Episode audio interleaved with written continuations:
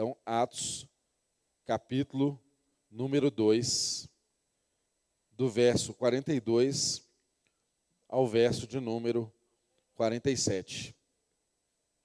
Façamos então essa leitura.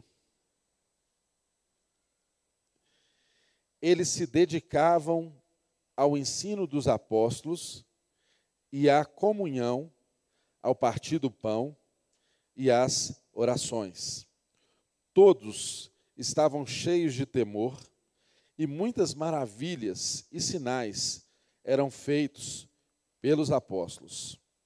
Os que criam mantinham-se unidos e tinham tudo em comum. Vendendo suas propriedades e bens, distribuíam a cada um conforme a sua necessidade. Verso 46. Todos os dias continuavam a reunir-se no pátio do templo. Partiam o pão em suas casas e juntos participavam das refeições com alegria e sinceridade de coração, louvando a Deus e tendo a simpatia de todo o povo. E o Senhor lhes acrescentava diariamente os que iam sendo salvos.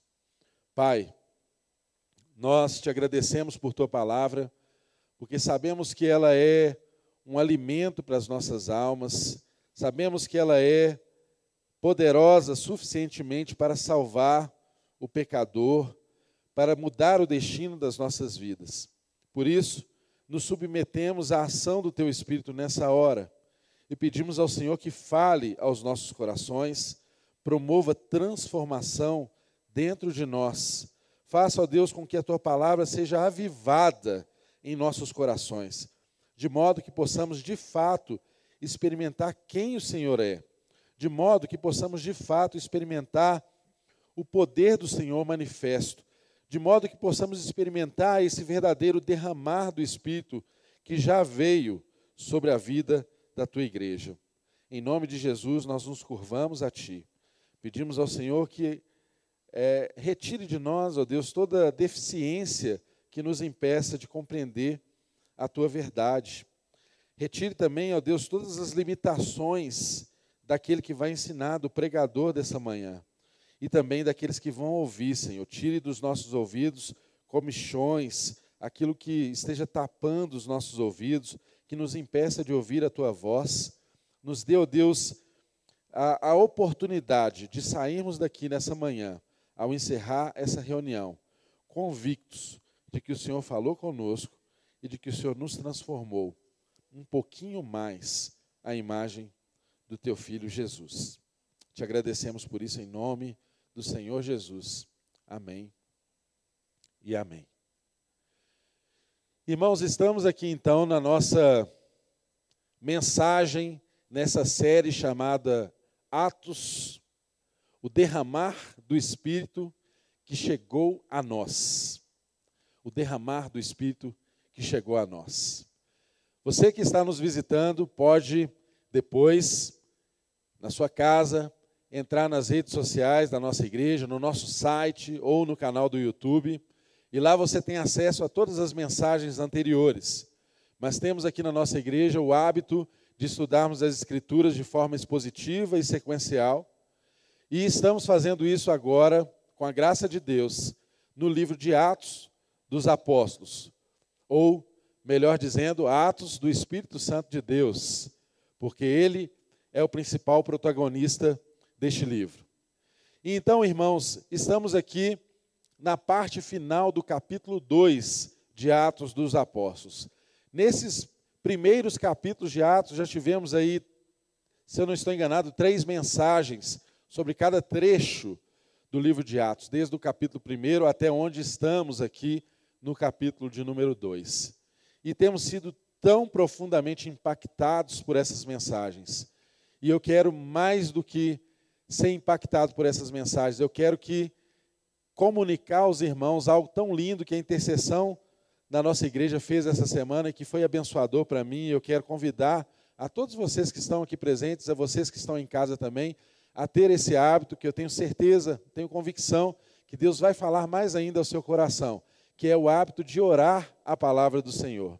Então, durante toda essa semana, meus irmãos, eu tive o privilégio de, de receber áudios, mensagens dos, dos nossos irmãos da intercessão e também, junto com eles, fazer isso, que são orações curtas, curtos trechos de orações sobre alguns versículos específicos que nós havíamos estudado aqui na semana que antecedeu, no último domingo. Então, eu quero de antemão deixar você, a você o convite de você fazer isso por hábito nas suas devocionais, enquanto você estuda, enquanto você rememoriza aquilo que Deus tem falado aos nossos corações como comunidade. Se você tiver esse hábito de orar a palavra de Deus, ah, isso vai ser tão transformador na sua vida, isso vai ser tão transformador na vida da sua família, isso vai ser tão transformador para você e para nós como igreja. Então, fica aí o convite, durante essa semana você possa ruminar essa palavra, voltar a mastigar isso de novo e apreender cada vez mais e mais daquilo que o Senhor tem nos ensinado, daquilo que Ele tem falado aos nossos corações.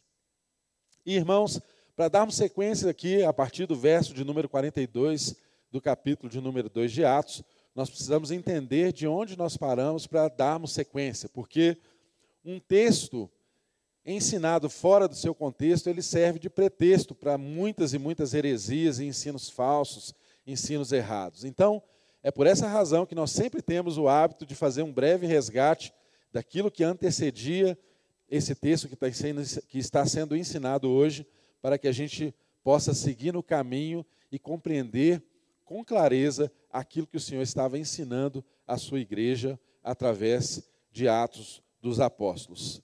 E vimos aqui na semana passada exatamente um trecho magnífico, que foi o primeiro sermão, a primeira pregação que houve após a igreja do Senhor ser cheia do Espírito Santo de Deus. Então, nós vimos aqui na semana passada um sermão abençoadíssimo, um sermão cheio da presença de Deus, que foi levantado ali entre os irmãos em Jerusalém por ocasião do Pentecostes. Nós havíamos estudado aqui já que essa passagem, esse Pentecostes, ele foi exatamente uma promessa sendo cumprida sobre a vida da igreja do Senhor. E foi, ironicamente falando, uma reversão do que aconteceu em Babel, porque em Babel, quando o homem quis se tornar autossuficiente, quando o homem quis se erguer aos olhos de Deus, o que Deus fez? Deus confundiu a língua dos homens e eles não puderam seguir aquele empreendimento que queria marcar a autonomia, que queria marcar o poderio da humanidade. E aqui, em Atos, o que nós vemos Deus fazer é exatamente o contrário desse movimento. Quando Deus, então, faz com que as línguas diversas, com que as línguas diferentes, naquela manifestação tão linda que nós estudamos aqui, com a Miriam ministrando a, a, a partir do início do capítulo 2 de Atos, nós vimos então que houve um manifestar por ocasião do Pentecoste, daquela festa Pentecoste, que era 50 dias após a ressurreição, era uma festa já celebrada no calendário judaico. Então, naquela ocasião que Jerusalém estava cheia de judeus vindo de várias localidades, ou seja, tinha representação de judeus de todas as partes do mundo conhecido, e ali Deus então, com os irmãos reunidos, perseverando em oração, obedecendo ao chamado de Deus, porque o próprio Jesus tinha dito para eles permanecerem em Jerusalém até que do alto eles fossem revestidos. E na obediência e na perseverança e na oração, Deus se manifestou no meio daquela igreja e algo extraordinário aconteceu. Línguas estranhas aconteceram ali no meio daquele povo, eles falavam línguas estranhas, mas algo tão lindo aconteceu, que as línguas não eram estranhas para todos, porque havia tradução e os judeus vindos de várias partes do mundo entendiam aquilo que era proferido que glorificava a Deus em sua própria língua. Mas isso gerou uma grande confusão nas pessoas que estavam em volta. Muita gente confundiu e até pensou que eles pudessem estar bêbados, que eles pudessem ter bebido vinho porque não entendiam porquê daquela alegria tão grande manifesta no meio daqueles 120 irmãos que estavam reunidos ali em oração. E então, nessa ocasião, o apóstolo Pedro se coloca de pé diante daquelas pessoas e começa então a trazer a explicação, a aplicação do que, que significava aquele momento que eles estavam vivendo. O que, que estava acontecendo? E Pedro então diz para ele: Olha, vocês estão pensando que isso aqui é uma farra, né? que o povo está bêbado, mas não é isso. O que está acontecendo diante dos seus olhos é o cumprimento de uma promessa antiga. O que está acontecendo diante dos seus olhos é exatamente a concretização do sonho dos profetas. O que está acontecendo diante dos seus olhos é exatamente o que era sombra se traduzindo entre nós. O que era uma mera expectativa se tornando um fato histórico aqui no nosso meio. Ou seja, Pedro começou a manifestar ali diante deles a aplicação das profecias que haviam no Antigo Testamento acerca do derramar do Espírito Santo de Deus sobre toda a carne. E Pedro então ensina e faz aplicação de passagens lá de Joel capítulo 2, quando há a promessa do derramar do Espírito sobre toda a carne, quando os jovens, os velhos, todos, todos os povos seriam alcançados, teriam visões,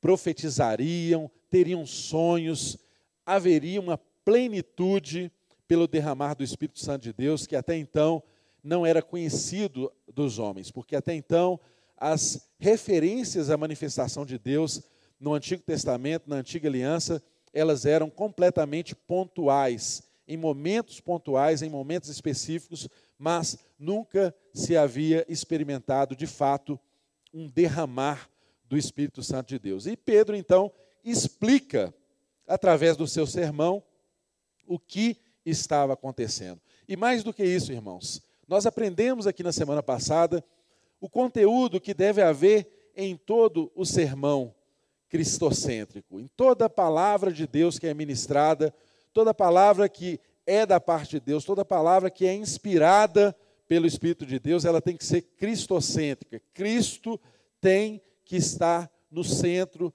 dessa palavra. E uma palavra cristocêntrica, ela vai dar testemunho de elementos que são importantes para nós é, sabermos identificar o que é evangelho e o que, o que não é o evangelho. Porque nos dias de hoje, como vimos, tem tantas coisas por aí sendo oferecidas como evangelho e que de fato não o são. E, gente, o falso, para ter o potencial de nos enganar, ele tem que ser parecido com o verdadeiro. Qualquer coisa só pode nos enganar se ela for muito parecida com o verdadeiro. Nada que é falso vai se apresentar diante de nós com uma falsidade grotesca, que a gente possa identificar num primeiro olhar, num primeiro momento, aquilo que é falso. Nem o próprio Satanás apresenta-se diante de nós com um chifre, com um rabo, segurando um tridente. Ele mesmo não faz dessa forma.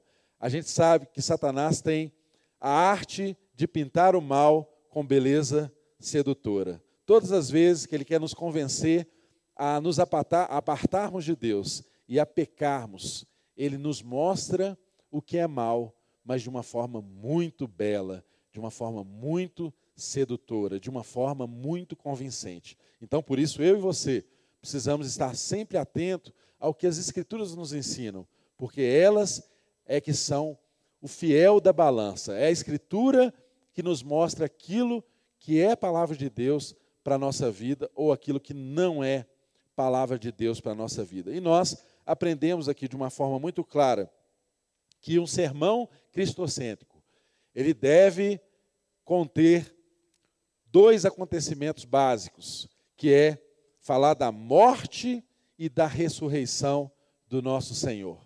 Um sermão cristocêntrico que fala um sermão que fale apenas que o nosso Senhor morreu, ele não está completo, ele está manco. Ele tem que falar também da ressurreição, porque o meu Deus, o seu Deus, ele não está pendurado na cruz do Calvário. O nosso Deus, ele foi morto, ele foi sepultado, mas ele está ressurreto e ele vive eternamente. Então nós aprendemos isso aqui na semana passada. Nós aprendemos também que um sermão cristocêntrico, ele tem que ter dois testemunhos. Irmãos, havia na cultura judaica essa, essa, essa afirmação de que a verdade ela poderia ser apurada com base no testemunho de duas testemunhas, ou com base em dois testemunhos, se apurava o que era de fato a verdade. E nós aprendemos na semana passada que Pedro usou inspiradamente essa didática para nos ensinar através do seu sermão, porque ele deu testemunhos, ele deu duas testemunhas acerca da verdade que ele estava ensinando.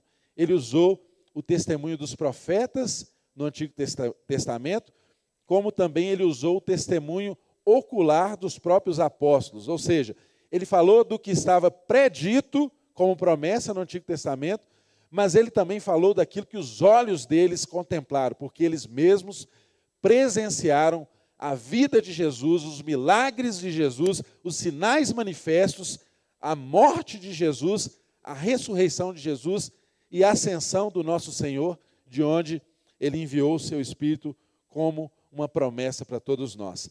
E o sermão cristocêntrico também, falando de promessa, ele sempre tem duas promessas embutidas, segundo o que Pedro nos ensinou na semana passada, que é a promessa do perdão dos pecados e a promessa do Espírito de Deus sendo derramado sobre todos nós.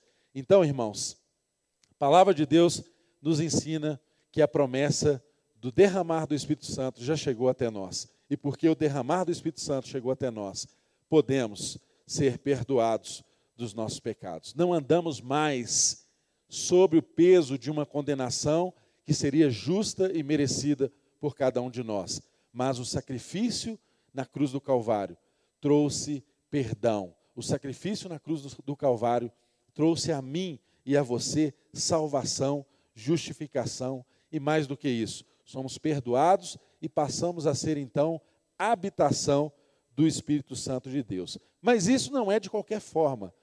Pedro nos ensinou que havia condicionantes importantes, porque duas condições foram estabelecidas aqui que é o arrependimento e a fé com o batismo.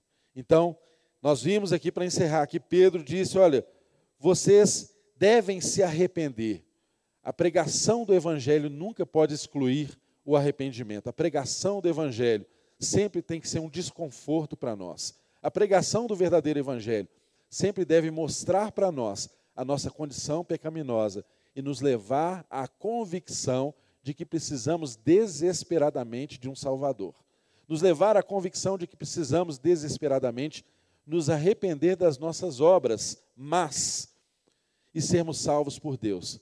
Mas o arrependimento e a fé nos leva também a cumprirmos ordenanças. E o próprio Senhor Jesus nos chamou ao batismo. Ele mesmo foi batizado para nos ensinar a importância dessa ordenança. Então, meu querido irmão, talvez você esteja aqui nessa reunião ou nos acompanhando de casa e pensou assim: ah, eu já aceitei Jesus no meu coração, está tudo certo, eu tenho que Ele é o Senhor da minha vida e pronto, acabado. Não.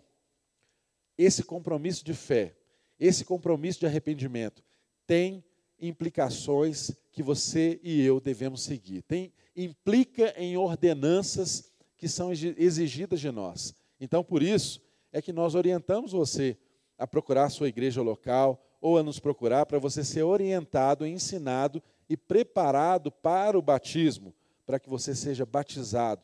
O batismo não salva ninguém, mas o batismo é uma ordenança necessária.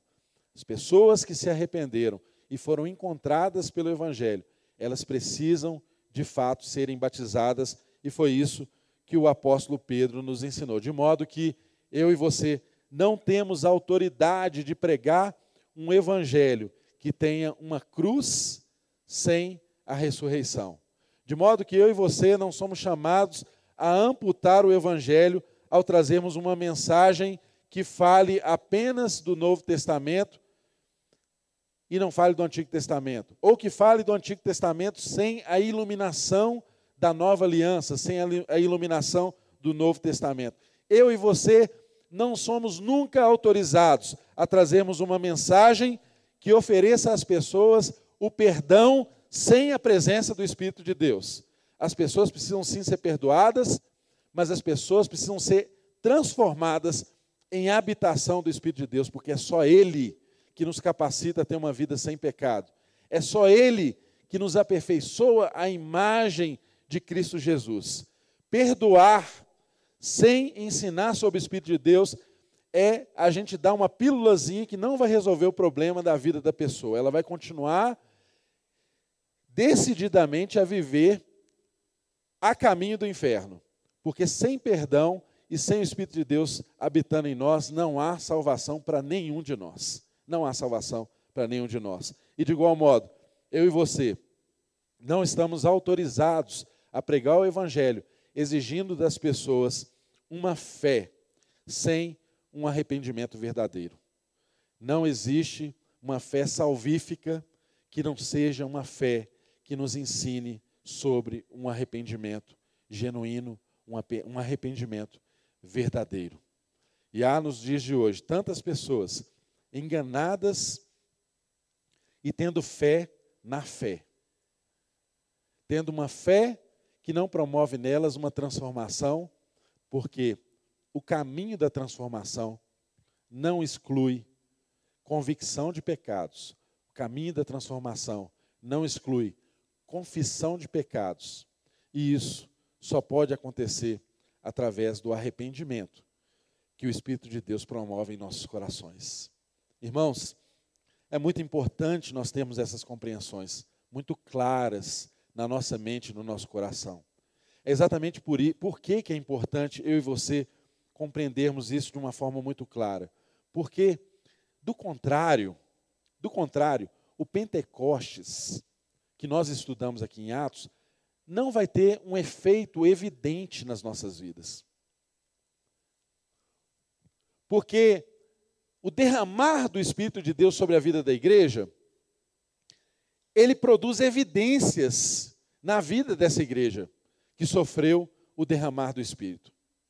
E é exatamente isso que nós estudamos aqui a partir do verso de número 42, quais que são esses efeitos do Pentecoste na vida da igreja.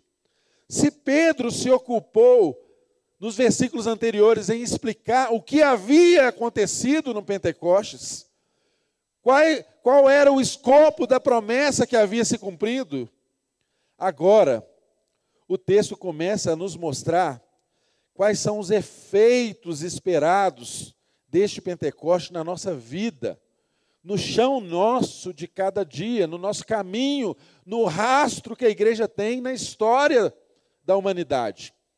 Lembrem-se que quando Jesus foi assunto ao céu, o anjo que apareceu ali disse para eles não ficarem olhando para o céu, de onde Jesus voltaria, mas que eles deveriam caminhar em missão pela terra. O olhar não era mais verticalizado, era necessário um olhar horizontal, era necessário olhar para o irmão, era necessário olhar para a terra onde a missão aconteceria. E o derramar do Espírito tem apenas essa função, em nos capacitar a sermos testemunhas em Jerusalém, na Judéia, em Samaria e até aos confins da terra. Então, é necessário eu e você perguntarmos quais são os efeitos que esse Pentecostes há de produzir na nossa vida, porque isso vai responder quais são as marcas, isso vai responder quais são as características evidentes, marcantes em uma igreja verdadeiramente avivada pelo Espírito de Deus. Você quer saber se uma igreja verdadeiramente é avivada? Você quer saber se uma igreja verdadeiramente recebeu as promessas do Espírito de Deus e manifesta isso na terra, você tem que se perseguir essas marcas de uma igreja viva que nós estamos aqui estudando a partir do verso número 42. Aliás, esse é até o título da mensagem: As marcas de uma igreja viva. Tantos de nós pensamos, e talvez por anos da nossa vida cristã, confundimos avivamento com tantas coisas que não tem nada a ver com avivamento. Tantos de nós confundimos avivamento com histeria coletiva, tanto de nós confundimos avivamento com barulho meramente, e não experimentamos de fato o que é um verdadeiro avivamento, e fomos às vezes solidificados em uma ideia falsa sobre o que é uma igreja verdadeiramente ser avivada. A igreja de Atos dos Apóstolos, essa primeira igreja que teve contato com o derramar do Espírito. Digo a igreja que a primeira igreja que teve contato com o derramar do Espírito de Deus, exatamente porque não é aqui que nasce a igreja. A igreja já existia como povo de Deus desde quando Deus chamou Abraão, quatro mil anos antes disso. Já havia um propósito de igreja como um povo de Deus separado, conduzido para chegar até a manifestação do Messias e chegarmos até o derramamento do Espírito de Deus. Mas, apenas com o derramar do Espírito de Deus é que a igreja assume a condição de corpo de Cristo. Não é mais meramente um povo de Deus eleito do Antigo Testamento. Agora, com o derramar do Espírito, nós assumimos a condição de corpo de Cristo. E quais são as marcas desse corpo? Quais são as evidências desse corpo que precisam ser lidas em nós por todos os lugares por onde nós passarmos? Quais são essas evidências que as pessoas podiam ler na vida da igreja que foi avivada naquele momento ali por ocasião do Pentecostes? Irmãos, se não houver essas marcas em nós, tudo que nós estamos vivendo aqui é mera historinha. Se não houver essas marcas em nós, o Evangelho, a graça de Deus que nós pregamos para as pessoas, não se tornou graça de Deus em nossas vidas. E um dos grandes adversários da pregação, da proclamação do Evangelho, nos tempos de hoje, é exatamente uma igreja que não consegue ser coerente com aquilo que prega. É exatamente a dificuldade que nós temos e os quilômetros de distância que há entre o que nós profetizamos, entre, entre o que nós proferimos e aquilo que de fato vivemos. Irmãos, eu não quero com isso trazer um peso sobre a sua vida, porque eu sei que é difícil, não é fácil. Eu tenho as minhas dificuldades, você tem as suas dificuldades. Mas o que eu e você precisamos o tempo inteiro fazer é nos derramarmos diante de Deus numa total e plena dependência do Espírito Santo para que ele nos transforme dia após dia, para que a gente seja essa igreja que Deus espera que sejamos. E vemos que algumas marcas são muito evidentes aqui na vida dessa igreja. Olha, o texto diz assim, verso de número 42. Eles se dedicavam ao ensino dos apóstolos. Então, primeiro ponto, uma igreja verdadeiramente avivada, uma igreja verdadeiramente cheia do Espírito Santo de Deus, é uma igreja que se dedica ao ensino. É uma igreja que não despreza o aprendizado. Essa foi a primeira evidência, irmãos, do derramar do Espírito Santo de Deus na vida da igreja. Eles se dedicavam. E olha, que há uma palavra aqui que nós não podemos desprezar. Não está dizendo aqui que eles gostavam de ensino, não. O texto aqui está dizendo que eles se dedicavam ao ensino é uma dedicação, é uma entrega. Não é meramente admirarmos, porque há muitas pessoas que admiram. Admiram o ensino, há muitas pessoas que admiram quem ensina bem. Os próprios gregos ficavam admirados com o ensino de Jesus, com a doutrina que ele trazia, com a filosofia que ele trazia. E às vezes eu e você nos pegamos dentro do corpo de Cristo, vivendo um engano de pensarmos e sermos meramente admiradores daquilo que nós ouvimos na palavra de Deus, porque a Bíblia é sábia, a Bíblia contém muitos ensinamentos maravilhosos que é de se admirar. Mas a igreja avivada, ela não tem uma mera admiração por aquilo que se ensina no texto bíblico. Ela tem uma entrega de dedicação ao ensino. Dedicação é você se esmerar para buscar a aplicação daquele ensino na sua vida. É dedicar. E é impossível você ler na vida de uma pessoa uma dedicação que se resume a um encontro de domingo, como esse que a gente tem aqui. Se a sua vida, se a sua espiritualidade se resume a um encontro de domingo,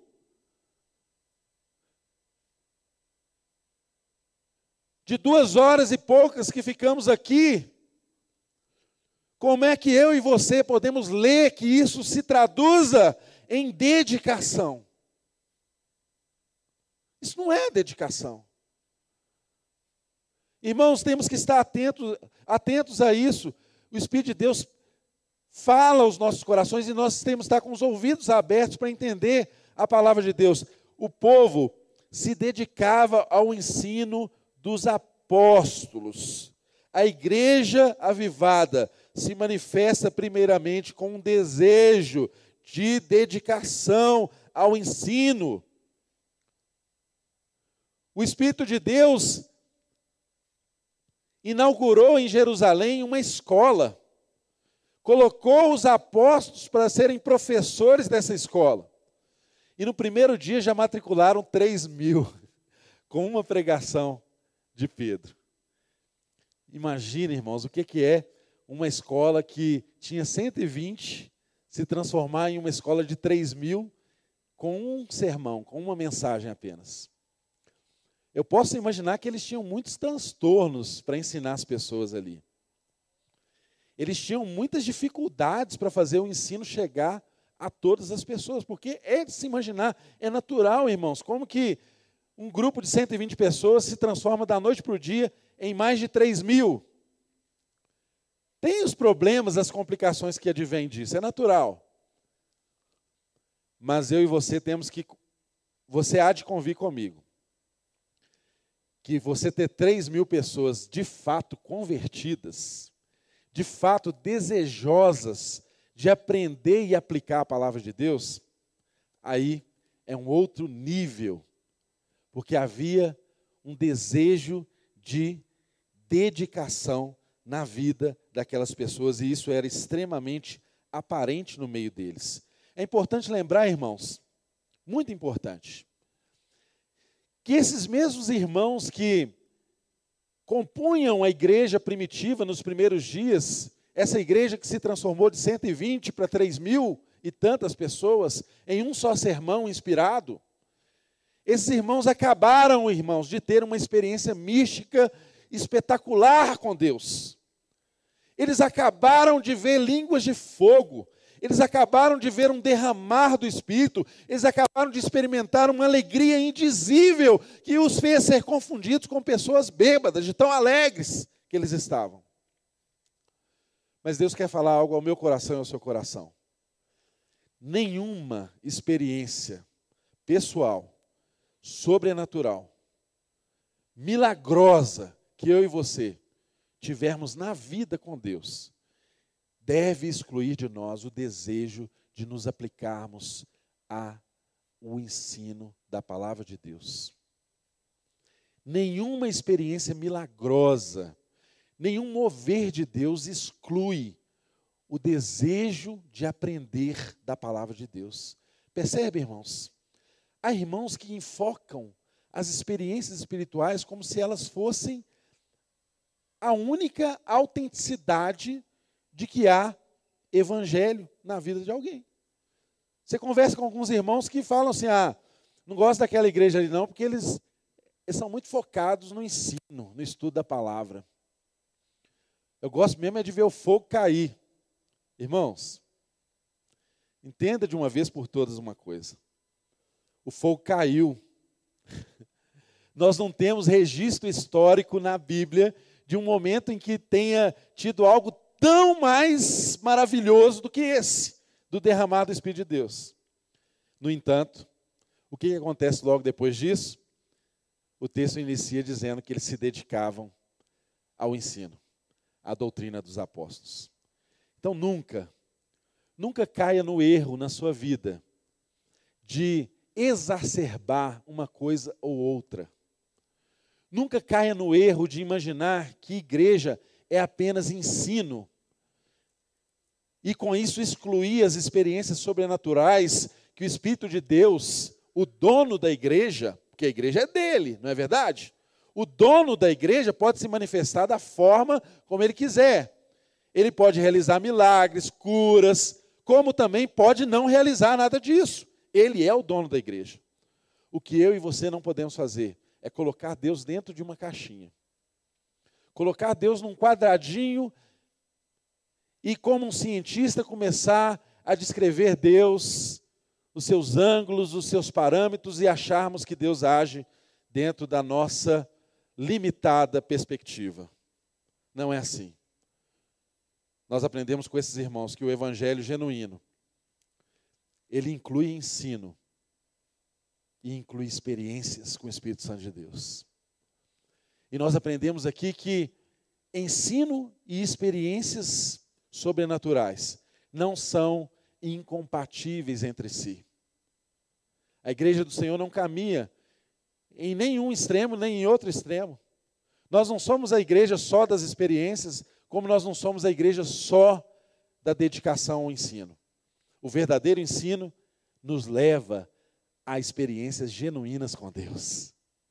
As experiências genuínas com Deus nos levam a uma ortodoxia teológica, nos levam à busca de conhecer a Deus com um coração sincero, a uma dedicação sincera do conhecimento de Deus. Isso é muito importante, nós aprendemos isso na vida dessa igreja, dessa primeira igreja que foi cheia do Espírito Santo de Deus, dessa primeira igreja que experimentou o derramar do Espírito Santo de Deus. Então, plenitude do Espírito Santo não exclui o intelectualismo. Duvide disso. Todas as vezes que você vê as pessoas falarem que ser cheio do Espírito dispensa uma mente treinada. Todas as vezes que você vê alguém falar, olha, ser cheio do Espírito é o bastante, você não precisa estudar tanto. Isso não é de Deus, irmãos. Como você também deve rejeitar todos aqueles que apresentam uma mensagem dizendo que é só estudar, que é só conhecer. Ah, irmãos, conhecer a palavra de Deus sem a inspiração do Espírito Santo de Deus não produz absolutamente nada. Só faz um monte de gente se, se transformar em pregadores orgulhosos, presunçosos e às vezes raivosos, que faz muros de separação entre as pessoas.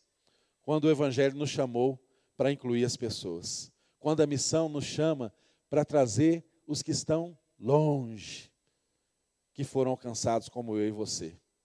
Evangelho não é construção de muros de separação. Evangelhos inclui experiências com Deus e não despreza o ensino apostólico. Não existe antagonismo entre fé e razão. Não existe uma luta entre experiências espirituais e intelectualismo. Não. Deus te deu essa mente, meu irmão. É para você usá-la. É para você exercitá-la. É para você estudar. E quanto mais você estudar, quanto mais conhecimento de Deus você tiver, mais humilde você vai ser. Mais humilde você vai ser. Os grandes homens de Deus, verdadeiramente homens de Deus, eram pessoas humildes. Não eram pessoas arrogantes, que saíam por aí se gabando de que conhecia muito, apresentando seus títulos, enfim. A vida, a primeira marca de uma igreja vivada, está em sermos dedicados ao ensino dos apóstolos. É uma igreja apostólica, uma igreja que aprende dos apóstolos. Mesmo tendo convivendo com o Senhor Jesus, muitos dos irmãos que estavam ali continuaram a caminhada aprendendo dos apóstolos. houve uma submissão total à autoridade apostólica que o Senhor Jesus havia outorgado. Uma outra característica importante que nós percebemos numa igreja verdadeiramente avivada, uma igreja cheia do Espírito Santo de Deus. O texto diz assim: que eles se dedicavam ao ensino dos apóstolos e à comunhão, ao partir dos, do pão e às orações. Irmãos, a comunhão com Deus, ela é manifesta nesse texto, mas eu e você precisamos aprender que a nossa comunhão, ela se manifesta em dois sentidos. A primeira comunhão que eu e você devemos ter, e ela é que vai autenticar a outra comunhão que nós podemos experimentar, é a comunhão com o Pai, com o Filho e com o Espírito Santo. Essa comunhão trinitária que próprio Jesus dizia e ensinava que ele tinha, que ele era um com o Pai, ela deve haver na minha vida e na sua vida. E ela deve ser compartilhada. A primeira coisa que eu e você compartilhamos na vida. A primeira expressão da nossa comunhão ao ser compartilhada é o que que nós compartilhamos? Deus. Nós compartilhamos Deus uns com os outros. O que que nós estamos fazendo aqui nessa reunião? Nós estamos compartilhando Deus. Nós estamos compartilhando a palavra de Deus, nós estamos compartilhando a vida de Deus, o entendimento de Deus que chegou a nós. Servimos uns aos outros compartilhando Deus. Temos comunhão com o Pai, com o Filho e com o Espírito Santo. Mas temos comunhão uns com os outros também. É o segundo sentido da comunhão. Então, duvide muito daquele que fala que é tão santo que ele precisa se separar da comunhão com os irmãos. Tenha muita dúvida dessa santidade, irmãos. Porque a comunhão verdadeira, a plenitude do Espírito Santo de Deus na vida desses homens de Deus fez com que eles se misturassem às pessoas. Fez com que eles andassem no chão que as pessoas pisavam. Fez que eles tivessem uma vida comum com elas. E isso deve guiar os nossos sentidos. Isso deve guiar o nosso coração. Agora, nós precisamos ter uma compreensão clara acerca dessa comunhão, porque o texto diz assim: olha, Todos estavam cheios de temor e muitas maravilhas e sinais eram feitos pelos apóstolos ou por intermédio dos apóstolos. Os que criam mantinham-se unidos e tinham tudo em comum. Irmãos, talvez você tenha lido esse texto em algumas circunstâncias e pensado assim: olha, então Será que eu tenho mesmo que fazer para eu viver o que essa igreja vivia? Eu tenho que dispor de todas as minhas propriedades? Eu tenho que viver em comunidade para de fato eu ser essa igreja avivada dos primeiros anos da igreja aqui após o Pentecostes? Será que o que Deus exige de mim e de você é que a gente disponha e venda as nossas propriedades e deposite o valor dessas propriedades aos pés dos apóstolos para que eles administrem esses recursos e, e façam esses recursos chegar a todas as pessoas que necessitem? Irmãos, precisamos ter muita atenção com isso, porque há muitas pessoas que pregam o evangelho dessa forma e constrangem as pessoas a contribuírem com texto como esses. O que nós percebemos é que, naquela ocasião, havia ali no meio deles, naquele tempo, no presente que eles estavam vivendo no Pentecoste, havia no meio deles comunidades, como por exemplo a comunidade dos essênios, que eles eram separados, e para a pessoa fazer parte da comunidade dos essênios, elas tinham que abdicar, tinham que abrir mão de todos os seus, todos os seus bens, todas as suas propriedades privadas. E nós sabemos que muitas pessoas de posse seguiram a Jesus. Nós sabemos que muitas pessoas de posse sustentaram o ministério de Jesus, como também a missão dos apóstolos. No entanto, nós precisamos compreender uma coisa. Por mais que, voluntaria, que voluntariamente alguns eram chamados de forma subjetiva e pessoal a uma entrega total, e nós devemos respeitar esses chamados de forma pontuais e pessoais que Deus fazia na vida das pessoas. Alguns, de fato, entregaram seus bens, propriedades e se dedicaram integralmente àquele fim. Nós precisamos também entender que isso não era para todos. E a Bíblia nos dá boas razões para crermos nisso. Nós vemos que Jesus, ele tratava dessas questões de modo diferente com as pessoas que andavam com ele ele chamou muitas pessoas para seguir com ele, para seguir a ele. Mas nem todas elas Jesus aplicou a regra que ele aplicou com um jovem rico, que ele falou: "Olha, você quer me seguir? Então vai lá, se desfaça de todos os bens que você tem e me segue". E o que aconteceu naquele contexto? O cara voltou triste, porque ele não estava disposto a abrir mão do que ele tinha para seguir Jesus. E aí, gente, o que, acontece num caso como esse? O cara continuou, deve ter continuado rico, mas perdeu a oportunidade da vida dele de andar com o Senhor Jesus. Agora, Jesus fez isso com todos os seus discípulos? Não, absolutamente que não. Então nós precisamos entender essa mensagem com equilíbrio, para gente, a gente não ser levado a um engano. Por quê? O próprio texto nos mostra que as pessoas não entregaram totalmente suas propriedades, porque o texto vai dizer lá no versículo 46 que elas partiam o pão de casa em casa. Então, como é que partiam o pão de casa em casa se tivessem entregado a totalidade das suas propriedades? As pessoas continuavam tendo casa. De igual modo, quando você vê, e nós vamos estudar mais detalhadamente um pouco para frente, a passagem de, essa famosa passagem de Ananias e Safira, quando eles venderam uma propriedade para entregar aos pés dos apóstolos e fizeram a retenção disso. O texto lá em Atos capítulo 5 é muito claro. Atos 5,4, Pedro não está dizendo para eles que a condenação que veio sobre eles né, foi uma morte súbita que aconteceu. Não foi necessariamente porque eles fizeram a retenção e foram em algum nível materialista com os bens pessoais. Não. A questão ali era o caráter fraudulento do que eles estavam fazendo. A questão ali era a fraude, era querer apresentar-se diante da comunidade como quem estava doando. Sabe aqueles movimentos, irmãos, que a gente assistiu em, em muitas igrejas, né? Pessoas que às vezes entregam coisas meramente para fazer parte do grupo dos que entregam. Vocês estão entendendo o que eu estou falando? Não há um mover de fé no coração verdadeiro. Há uma intenção de ser parte do grupo. Então, acontecia naquela comunidade que muitas pessoas genuinamente entregaram tudo. Entregaram tudo.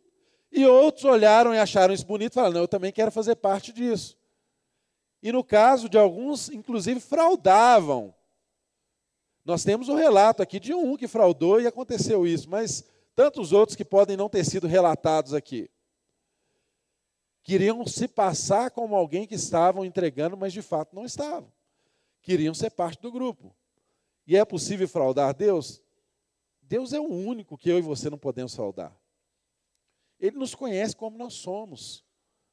Agora, isso é razão para nós não sermos generosos? Absolutamente que não, irmãos. O chamado à generosidade é algo marcante na vida dessa igreja. Essa era uma igreja generosa. Era uma igreja que nós percebemos aqui que as pessoas depositavam aos pés dos apóstolos e as necessidades de cada um eram atendidas. Cada pessoa era suprida conforme as suas necessidades. Então, uma marca de uma igreja verdadeiramente avivada é que essa igreja, ela se ama, ela ama a Deus e ama o seu irmão. E ela não suporta ver o seu irmão viver em miséria quando ele tem bens e posse suficiente para libertar o irmão dessa escravidão da miséria, desse círculo de miséria. Isso aqui é uma marca do Espírito de Deus na vida de uma pessoa, é se ele tocar no bolso da gente. Às vezes a evidência do poder de Deus, do derramado do Espírito de Deus na sua vida, vai ser de transformar você em uma pessoa materialista, acumuladora, que pensa apenas em você, em alguém que é altruísta. Em alguém que enxerga a necessidade do outro. Isso é o Espírito de Deus que faz conosco, irmãos. E isso é uma marca de uma igreja verdadeiramente avivada. As pessoas não são levadas a um extremo de uma histeria de entregar tudo e serem abusadas por causa disso. Quantas pessoas sofrem abusos espirituais e são escravizadas por isso e são marcadas por líderes religiosos que, que surrupiaram, que enfiaram a mão e tomaram bens dessas pessoas? E quantas dessas pessoas não conseguem superar isso e às vezes vivem hoje uma outra experiência com o Evangelho, em que elas sabem que isso não acontece e ainda assim elas não conseguem superar esse trauma que as fez reter e não serem mais generosas. Entende, irmãos? O chamado da igreja avivada é um chamado à generosidade. Mas não é chamado ao extremismo que dá margem e abertura para sermos explorados e para transformarmos a nossa vida em exploradores da vida dos irmãos. Todos somos chamados a uma generosidade de forma responsável. Nós não podemos nos conformar, irmãos, com pessoas da nossa comunidade tendo uma vida miserável enquanto a gente desfruta de luxo e sobra de dinheiro no banco, nos bens, em todos os lugares que você puder imaginar aí. Isso é intolerável. Isso não quer dizer que Deus seja contrário às pessoas terem bens, não. Não é isso. Nós não estamos pregando aqui um comunismo. Apesar de que o comunismo se inspirou em doutrinas bíblicas, não é verdade? Mas a igreja do Senhor Jesus, ela é comunitária nesse sentido. Ela atende, ela socorre a necessidade uns dos outros. Quer ver uma igreja avivada? Você vai encontrar uma igreja que se importa com a necessidade do seu irmão. Quer encontrar uma igreja avivada? você vai encontrar irmãos que se socorrem uns aos outros. Isso é uma marca de que o Espírito de Deus foi derramado sobre a sua vida, meu irmão. Se há no seu coração o desejo de socorrer alguém que passa necessidade perto de você. O texto nos ensina que uma igreja avivada também tem uma outra marca muito importante. Além dela ser marcada pela busca e a dedicação ao ensino. Além dela ser marcada por uma comunhão amorosa, por uma expressão de amor, ela também é marcada por uma adoração verdadeira. Irmãos, eu e você precisamos entender aqui como que essa adoração verdadeira acontecia. O texto nos mostra muito claramente aqui que todos estavam cheios de temor e muitas maravilhas e sinais aconteciam. Eles vendiam suas propriedades, eles distribuíam seus bens e todos os dias continuavam, verso 46, todos os dias continuavam a reunir-se no pátio do templo, partiam o pão de, de, em suas casas e juntos participavam das refeições com alegria e singeleza de coração. Entenda uma coisa, meu irmão. A verdadeira adoração, a adoração equilibrada, que é uma marca de uma igreja verdadeiramente avivada, ela se dá tanto nos templos quanto nas casas. Entenda, irmãos, que essa igreja havia experimentado o derramar do Espírito de Deus. Eles sabiam que Jesus era o Cordeiro Santo e Imaculado que foi morto pelos seus pecados, que havia ressuscitado, que o derramar do Espírito já havia acontecido, mas ainda assim eles iam adorar a Deus no templo. E eu pergunto para vocês: vocês acham que no templo eles encontravam Pessoas que comungavam com todos os aspectos da fé que eles tinham? Absolutamente que não. quando eles iam no templo, ainda havia pessoas ali sacrificando animais a Deus, apesar de que aqueles irmãos já sabiam que o sacrifício final já tinha acontecido. E o que que fala o meu coração e o seu coração? Às vezes o ímpeto de experimentar algo novo de Deus nos faz afastar da igreja institucionalizada.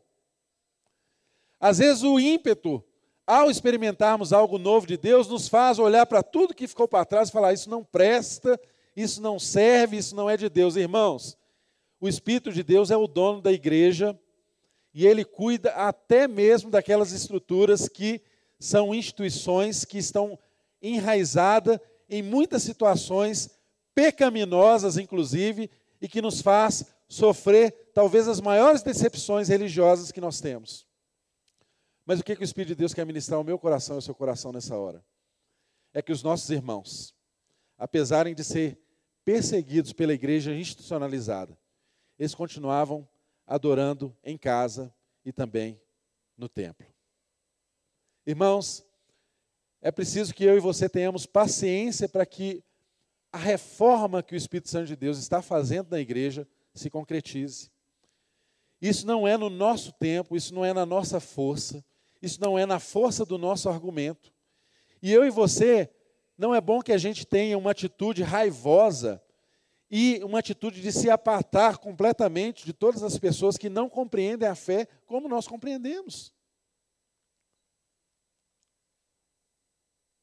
Não é esse o caminho são para a igreja cumprir dentro da própria igreja.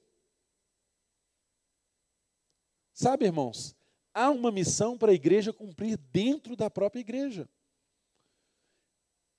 Todos nós somos chamados a isso. E esses irmãos estavam ali no templo adorando a Deus. E eu posso imaginar tantas coisas que eles viam que não batia mais com a fé deles.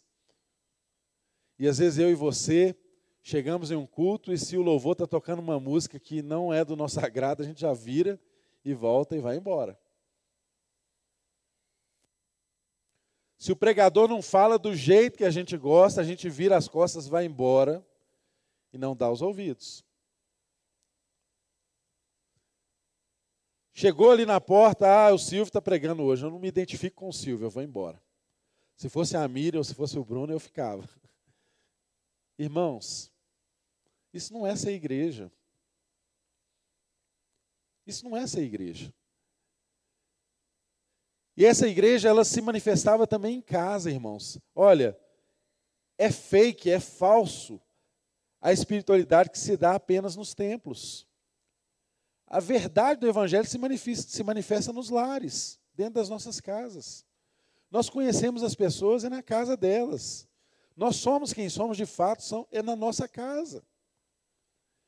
Esses irmãos experimentavam essa espiritualidade equilibrada que se dava com o culto, uma adoração, tanto no templo quanto em suas casas.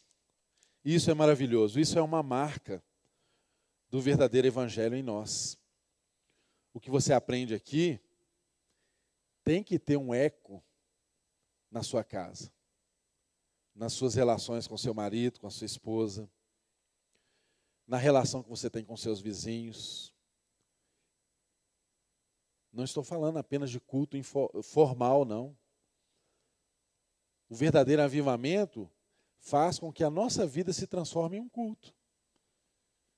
Seja ele formal ou seja ele na informalidade do nosso lar, na informalidade da nossa casa na informalidade dos amigos que recebemos na nossa casa? Será que as pessoas que convivem com você em casa podem dar testemunho de que você tem uma coerência entre o culto público na igreja e o culto que há na sua casa? Esses irmãos experimentaram derramar do Espírito que deu a eles essa possibilidade. Eles experimentaram uma coerência entre um culto público e um culto informal em casa. Irmãos, o texto nos mostra, estamos caminhando para o fim, nós vamos cear. O texto nos mostra aqui também uma outra característica muito importante de uma igreja verdadeiramente avivada. O texto diz assim que eles participavam das refeições com alegria e singeleza de coração. Além de ter culto no templo e em casa, eles participavam das refeições com singeleza de coração, com alegria. Alegria era uma marca do culto desses irmãos, gente. Eles se alegravam com o culto, porque, gente, pensa comigo. Eles estavam diante do da concretização de uma promessa de mais de quatro mil anos na história da vida daquele povo. Deus havia derramado sobre eles o espírito dele. Como que eu e você podemos nos comportar apaticamente, mornamente, indiferentemente ao derramar do Espírito de Deus verdadeiro em nossas vidas? Não há como uma igreja, alguém avivado, alguém que foi afetado, que foi atropelado pela graça de Deus e pelo derramado do Espírito de Deus, essa pessoa se manifesta alegremente diante do Senhor. Agora, não quer dizer que essa alegria sempre vai ser gargalhadas, risos, barulhos, mas você vê alegria na vida de alguém que foi afetado pelo Espírito Santo de Deus. E essa alegria ela não é contrária à reverência. O culto público, ele pode ser reverente e ao mesmo tempo ser alegre. Nós não precisamos pensar que alegria e reverência, não irreverência, né? Alegria e reverência estejam antagônicos, estejam de um lado e de outro. Não, irmãos, você pode vir para essa celebração sim, enquanto nós louvamos a Deus, levantar os seus braços, adorar o Senhor, se assentar se quiser, se você quiser dançar, faça um estágio com o Gilmar e com a Renata, eles dançam maravilhosamente bem, batem a cabeça aqui, o corpo, mas por quê? Isso tem que ser algo que bate no seu coração primeiro. Senão é uma mera performance. Se o seu coração se exulta de alegria, deixe o seu corpo expressar essa alegria. Não há nada de mal nisso. A igreja pode ser extremamente reverente e alegre ao mesmo tempo. Alegria e reverência não são excludentes. Sabe por quê? Porque o versículo 43 diz que havia temor no coração deles. Irmãos, quando há temor no nosso coração, a gente consegue ser alegre, a gente consegue respeitar, a gente entende os tempos, os momentos. Você não vai ficar aqui no culto enquanto alguém está expondo a mensagem, como agora, nesse momento, gritando. Até um glória a Deus no momento desse pode ser pecaminoso, entende, irmãos? Se você começar a dar glória a Deus, glória a Deus, glória a Deus, e o irmão que está do seu lado não está entendendo a exposição da palavra, de onde está vindo esse glória a Deus? Você me entende, irmãos? É uma alegria que nos coloca em uma situação de reverência, mas não faz a gente perder essa vivacidade, essa essa plenitude, essa beleza que há no nosso interior, que extravasa no nosso sorriso, nas nossas expressões, de sabermos que Deus fez algo maravilhoso, Ele nos resgatou do império das trevas e nos transportou para o reino do Filho do seu amor. O Espírito dele já foi derramado sobre nós, isso, isso é motivo para nos alegrar, isso é motivo para encher o nosso coração, isso é motivo para nos extravasarmos. E o último ponto que eu quero deixar com os irmãos nessa manhã. Uma igreja verdadeiramente avivada. É uma igreja que é dedicada ao ensino, é uma igreja que ama ardentemente, é uma igreja que adora de forma equilibrada, é uma igreja que é alegre e reverente, mas é também uma igreja muito, muito, muito interessada nos que estão fora da igreja. Este é o ponto, irmãos. Porque se eu e você ficarmos presos apenas ao contexto do verso de número 42, eles se dedicavam ao ensino dos apóstolos e à comunhão e ao partir do pão e às orações. Nós podemos gostar demais dessa comunhão, que é gostosa, e ficarmos entre nós. Mas essa igreja tem uma marca que é a marca do Espírito Santo de Deus. E o Espírito Santo de Deus é o Espírito Santo missionário de Deus. Ele está na terra para nos capacitar a uma missão de levar o Evangelho a todas as pessoas. Então, uma igreja que é verdadeiramente avivada, ela se interessa pelos que estão fora da igreja. Agora, como que isso se manifestava na vida desses irmãos? De uma forma miraculosa, porque o texto diz assim: olha, verso 47, louvando a Deus e tendo a simpatia de todo o povo, e o Senhor lhes acrescentava diariamente os que iam sendo salvos. Irmãos, nós não precisamos fazer muito esforço para as pessoas serem salvas, não. Sabe por quê?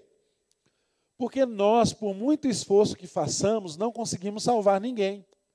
É óbvio assim. Eu e você não conseguimos salvar ninguém. Você já salvou alguém? Nós gostamos muito de usar assim, ah, ganhei tantas pessoas para Jesus. Eu entendo o contexto que a gente usa essa expressão, mas na verdade, quem ganha é Ele.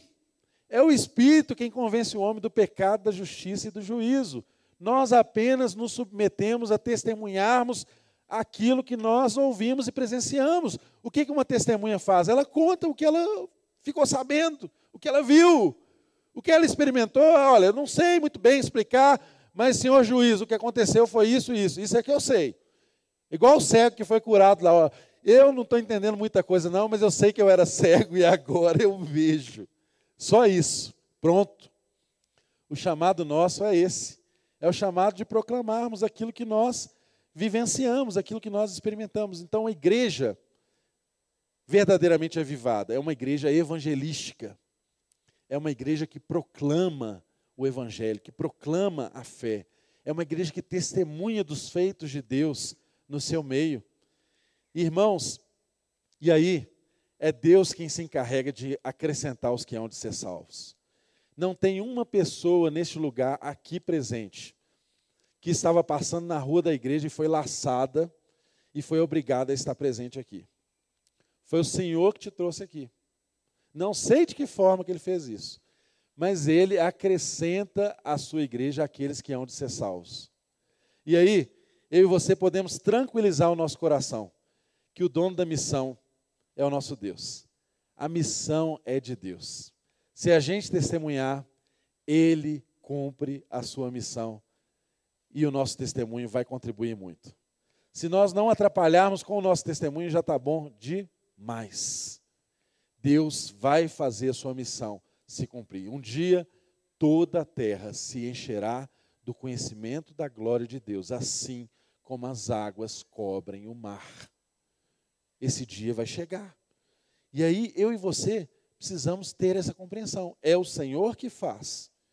E Jesus acrescentava à igreja aqueles que iam sendo salvos. Por quê? A salvação, gente, iam sendo salvos, a expressão está no particípio, por quê? A salvação, ela é progressiva na nossa vida. Nós somos salvos da condenação do, do pecado no passado, isso está tá resolvido. No presente, nós somos salvos da afetação do pecado, o pecado que nos assedia tenazmente todos os dias, nós estamos sendo salvos. Agora, vai haver um dia em que a salvação vai se completar nas nossas vidas, quando Jesus voltar, aí nós vamos ser salvos não da tentação do pecado, não do poder do pecado, mas nós vamos ser salvos da presença do pecado. Aí não, vai, não haverá mais pecado. Então, a salvação, ela está em progresso na nossa vida. Nós já somos salvos da, da condenação do pecado, mas estamos sendo salvos no presente momento, e essa salvação se complementará com a vinda do Senhor Jesus. Então, Jesus ele ia acrescentando à igreja, o Espírito de Deus acrescentava à igreja os que iam sendo salvos, iam sendo salvos. E aí eu e você precisamos entender. Ele não acrescenta à igreja ninguém que ele não tenha salvado.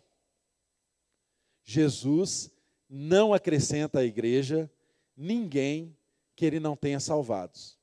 Irmãos, essa conversa de crente nominal é coisa nossa. Porque na igreja do Senhor Jesus não existe crente nominal. Na igreja do Senhor Jesus só existe crentes que foram salvos pelo sangue do Cordeiro. Amém? Você está entre essas pessoas? Você foi alcançado por esse derramado do Espírito de Deus? Então você não é um crente nominal. Não existe crente nominal na igreja do Senhor. De igual modo também, Jesus, ele não acrescentava pessoas à igreja sem salvá-la, e ele também não salvava pessoas sem acrescentá-las à igreja. Entende a diferença? Ele não acrescenta pessoas à igreja sem salvá-las, crentes nominais. E ele não salva pessoas sem acrescentá-las à igreja. Crentes solitários, crentes desigrejados. Não existe crentes no Senhor Jesus que dispense a vida em comunhão com a igreja. Então não existe também essa ideia de sou crente na minha casa. Eu sou crente e acompanho os cultos pela internet pronto. Não. Você precisa ter vida comunitária, você precisa conviver com as pessoas. A realização do evangelho se dá dessa forma. Então Jesus, enquanto salva as pessoas, eu e você temos que ter essa clara consciência. Ele não salva ninguém e deixa de colocar essa pessoa no corpo de Cristo. E ninguém está no corpo de Cristo se não foi salvo por Ele.